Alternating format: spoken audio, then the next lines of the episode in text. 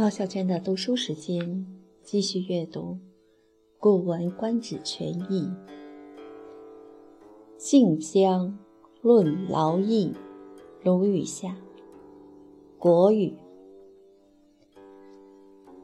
公府文伯退朝，朝其母，其母方济。文伯曰：“以处之家。”而主犹计，俱感季孙之怒也。其以处为不能事主乎？其母叹曰：“鲁其亡乎？使童子被官，而谓之文也。居无欲如。昔圣王之处民也，则己土。”而处之，劳其民而用之，故常望天下。夫民劳则思，思则善心生；义则盈，盈则忘善，忘善则恶心生。沃土之民不才，盈也；己土之民莫不向义。劳也。是故天子大才朝日，与三公九卿，祖师弟德，日中考政，与百官之政事，诗淫为女，木相宣叙名士，少采西月，与太史思在纠前天行。日入兼九域，使节奉帝，交之自生，而后即安。诸侯朝修天子之夜命，昼考其国职，夕行其典刑，夜敬百公，使无涛淫，而后即安。卿大夫朝考其职。昼讲其数政，夕叙其业，夜辟其家事，而后即安。是朝受业，昼而讲冠，夕而息福，夜而祭过，无憾，而后即安。自庶人以下，明而动，晦而休，无日以待。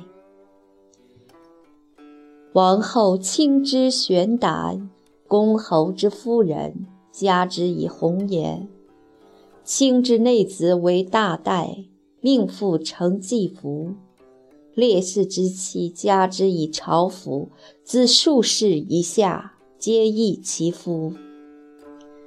射而复侍，征而献功，男女孝祭，焉则有辟，古之至也。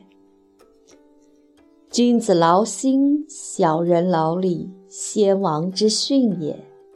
自上而下，谁敢迎心舍利？今我寡也，而又在下位，朝夕处事，犹恐忘先人之业。况有怠惰，其何以避辟？吾继而朝夕修我曰：“必无废先人。”而今曰：“胡不自安？已是成君之官，予举木帛之绝嗣也。”仲尼闻之曰：“弟子治之，季氏之父不盈矣。”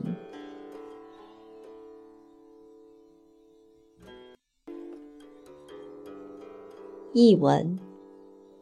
公府文伯退了朝，去拜见他的母亲。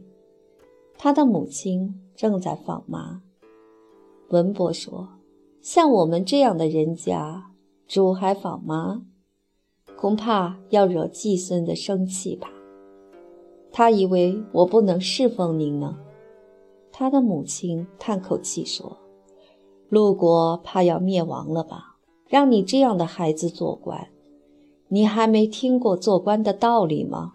坐下，我告诉你，从前圣明的君主安置人民，总是选择土质瘠薄的地方住，使人民勤劳，而后使用他们，所以能够长久地统治天下。人民勤劳了，就会想到节俭，想到节俭，就会产生善良的心；安逸了，就会纵欲放荡，纵欲放荡就会忘记善良。忘了善良，就会生出坏心肠。土地肥沃的地方的人民不成才，是由于过于纵欲放荡啊；土质瘠薄的地方的人民没有一个不向往正义的，是由于勤劳啊。所以，天子每年在春分节的早晨，穿着五彩的礼服去朝拜太阳。和三公九卿熟悉了解土地上生长的五谷，到了日中的时候，考察国家的政治以及百官有关施政的一切事务。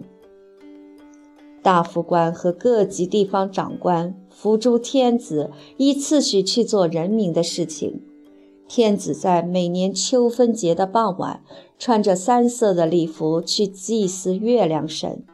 和太史司在恭恭敬敬地观看由天上变化所显示出来的征兆。日落的时候去监察酒瓶，让他们整洁地准备好祭祀、交祀用的祭品，然后才去安睡。诸侯早上办理天子交下的事情和命令。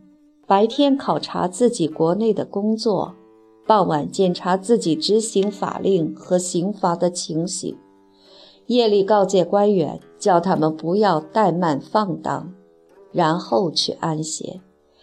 公卿大夫早上考察自己的工作，白天讲析各种政务，傍晚一件一件地检查工作，夜里治理封地里的事情，然后才去安寝。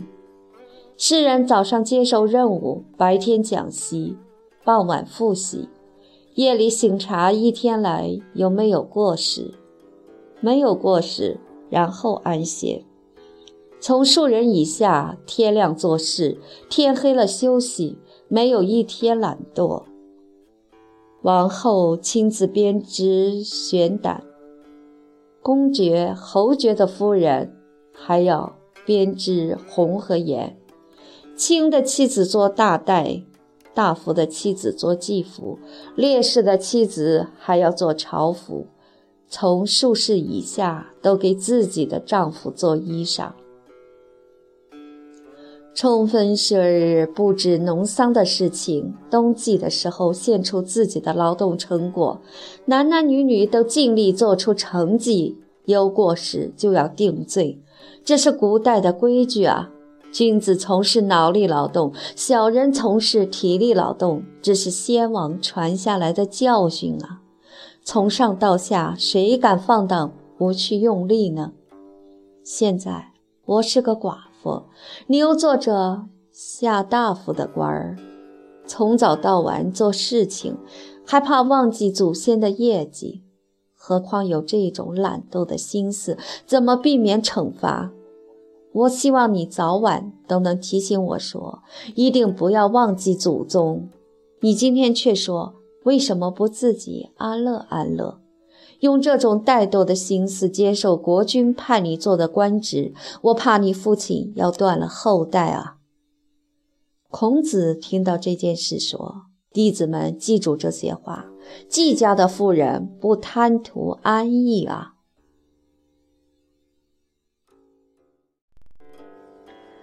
文中有两处念错了，